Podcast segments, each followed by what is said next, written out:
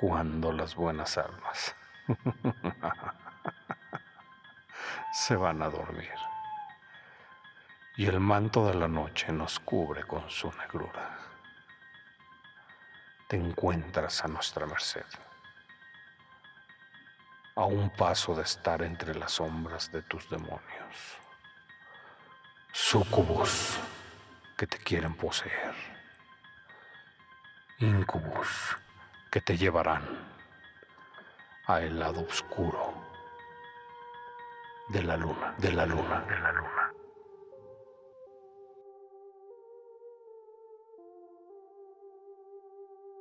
Cris. Cristina Ave era mi vecina. Y cuando éramos pequeñas, siempre me pareció la cosa más linda que había visto en mi vida. A veces miro nuestras viejas fotos jugando y ella parecía una versión de carne y hueso de una muñeca de porcelana china. Su madre le confeccionaba la ropa. Estaba ridículamente fuera de moda. Tenía miles de vestidos con encaje. Su pelo rubio y rizado, permanentemente brillante, y siempre con un moño en cada una de las coletas. El problema con Cristina es que nunca encaja con los otros niños. Escuché decirle un día a una profesora, comentándole a otra, cuando creyó que nadie le escuchaba. Un día, Estábamos sentadas fuera del aula. Debíamos tener entre seis y siete años. Una de las otras niñas le estaba haciendo bullying sin piedad debido a su ropa tan rara. Y eso terminó en una pelea en el patio del recreo. La madre de Cristina nunca pareció darse cuenta que si vestía así a su hija, de aquella forma, no hacía más que provocar que otros niños la trataran mal cuando entramos a la escuela. El problema con Cristina es su madre, decía mi mamá. Cree que la niña es una muñeca y no la deja comportarse como una niña normal. Yo, a pesar de ser pequeña, entendía perfectamente lo que mi madre quería decir. Mis padres ponían tan poco interés en eso que mi crianza fue un tanto desapegada. Yo era la más pequeña de cinco hijos. Toda mi ropa había sido heredada por mis hermanas mayores. Y aunque me amaban profundamente, me dejaban correr y ensuciarme con toda libertad. Un agujero en los pantalones no era nada de qué preocuparse siempre que no me metiera en algo grave, claro está. Un rasguño, un moretón, siempre era tolerable. Por otra parte, Chris no tenía permiso para jugar, no tenía permiso para ensuciarse, ni para desarreglarse. Recuerdo haberla visto muy triste en la ventana de su habitación, viendo a un montón de niños en la calle, mientras jugábamos y saltábamos en una piscina inflable que mis padres colocaron en el jardín. Todo aquello se fue haciendo más obvio a medida que crecíamos. Los vestidos amplios, llenos de encaje, son algo raro para que una niña de siete años lleve a la escuela. Pero para una niña de 10 años es totalmente ridículo. La madre de Cristina empezó a pegarse a la religión en la época en que nació la niña. No tengo ni idea de cuál religión en específico, pero hacía que Cris siguiera muchas reglas. No podía hacer varios trabajos que nos encargaban en la escuela debido a las creencias religiosas de su madre. Incluso así, yo siempre la quise. Éramos las mejores amigas. Y cuando nos hicimos un poco más hmm, viejas, nos escapábamos para jugar en el bosque. Yo le prestaba unos tenis viejos para que sus zapatillas de muñequita no se estropearan y vagabundeábamos en el bosque durante horas, lanzando rocas un pequeño riachuelo y jugando a la guerra con palos. Considerando lo controladora que era su madre, Chris parecía muy normal y muy divertida. Su madre le tenía prohibido ir a mi casa o a la casa de cualquier otro niño pues supuestamente temía que fuéramos malas influencias. Pero yo sí tenía permiso de ir a su casa, siempre inmaculada y brillante. No iba mucho a ese lugar, porque incluso cuando nos hicimos mayores, su madre creía que debíamos jugar a las muñecas y a la hora del té. Chris y sus vestidos de encaje, junto con aquellos conjuntos de tazas infantiles, provocaban que me sintiera como un personaje de Alicia en el País de las Maravillas. A Chris tampoco le gustaba estar en casa pero como su madre era soltera y trabajaba como enfermera, teníamos tiempo de sobra para hacer lo que queríamos. El verano en el que cumplí 11 años, Chris y su madre hicieron un viaje de algunas semanas. Era la primera vez en que tenía ansias de regresar a clases. Extrañaba mucho a mi amiga. Pero cuando regresamos, no había ninguna señal de ella. Le pregunté a mi profesora y me dijo que a partir de entonces, Chris sería educada en casa. Cuando regresé a casa, fui directo con ella.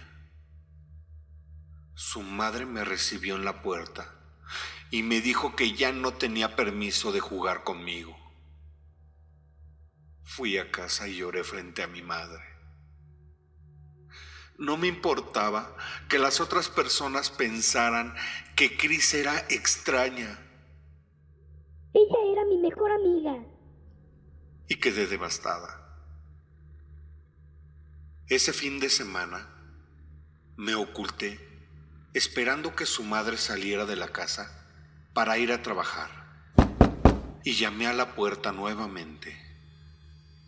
Chris gritó desde adentro. No puedo abrir. Todo está cerrado. Ve por un lado de la casa. Te abriré una ventana.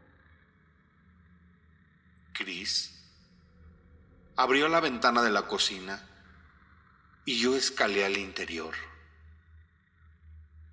Tenía toda la intención de abrir la boca para soltarle un millón de preguntas.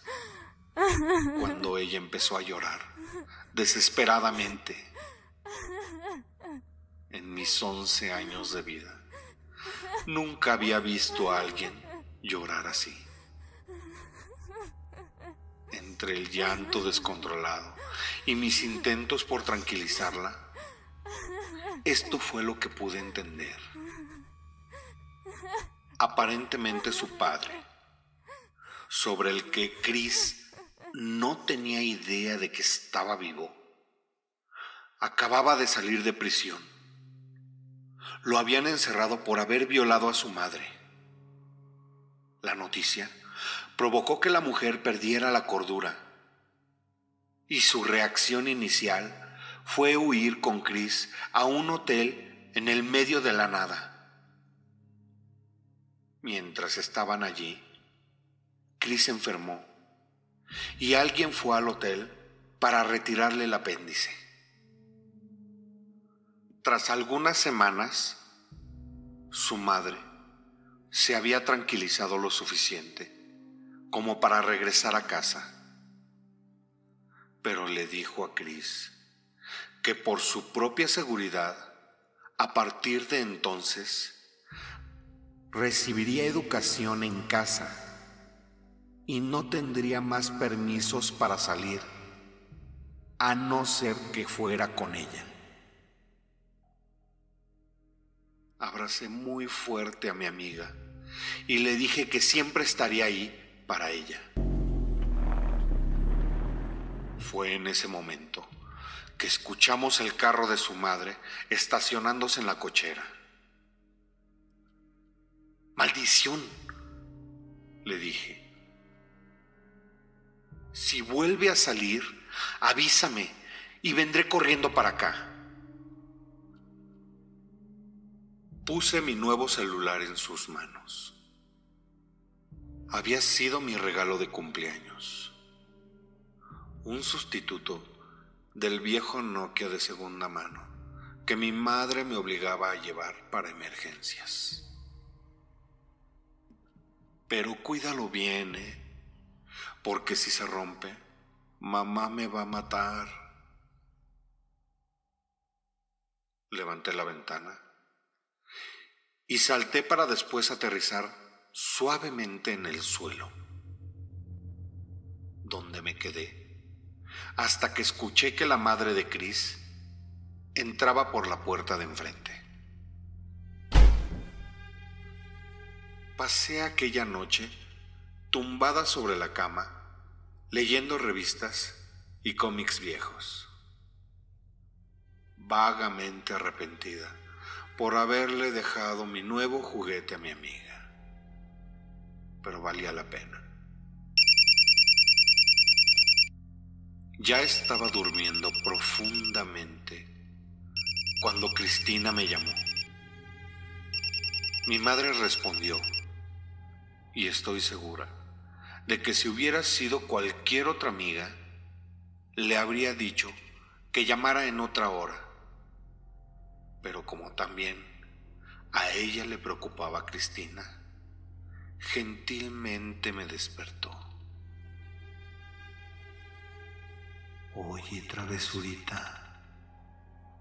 Ese era el apodo cariñoso que mi madre me había puesto. Cris está llorando en el teléfono.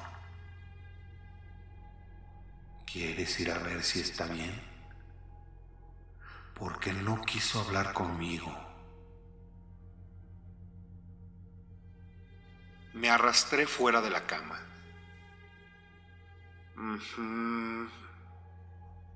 Murmuré. Caminé hasta el teléfono, parpadeando frenéticamente. Mis ojos estaban llenos de lagañas.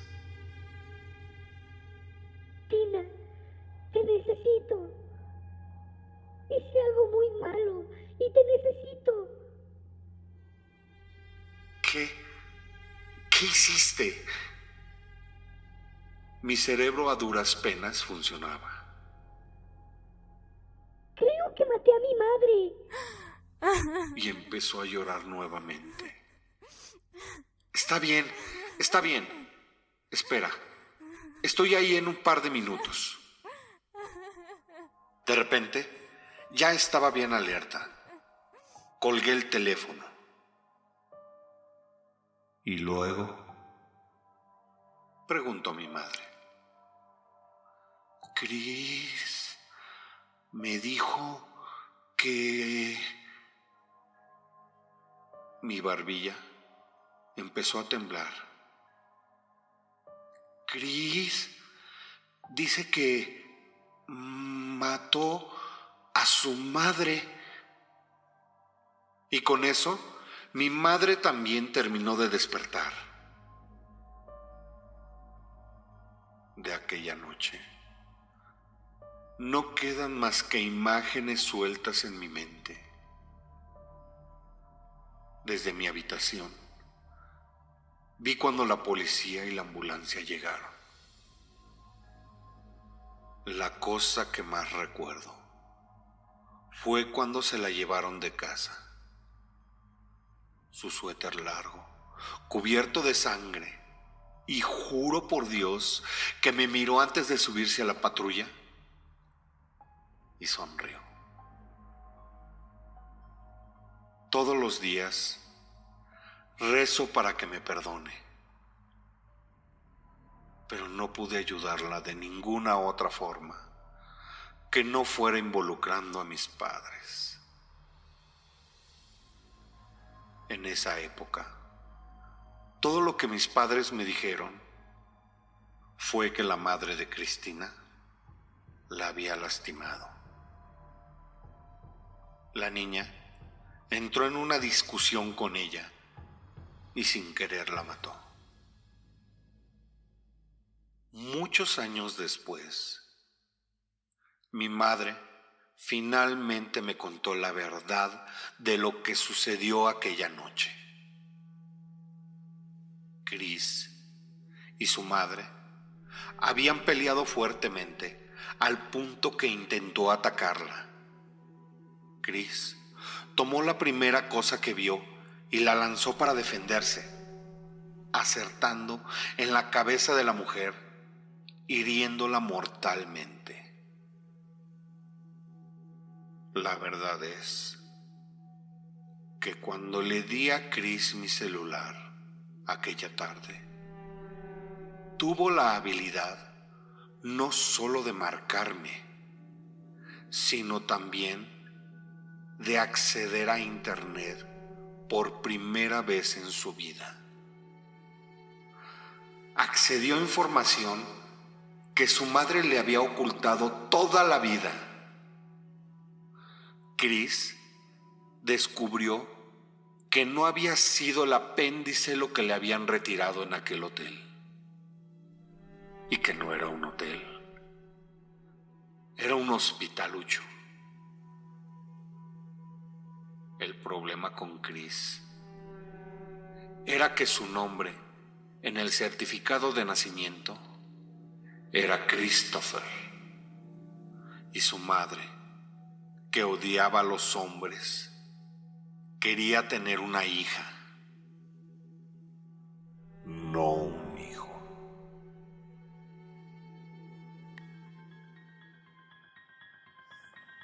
Por esta noche he tomado lo necesario de ti.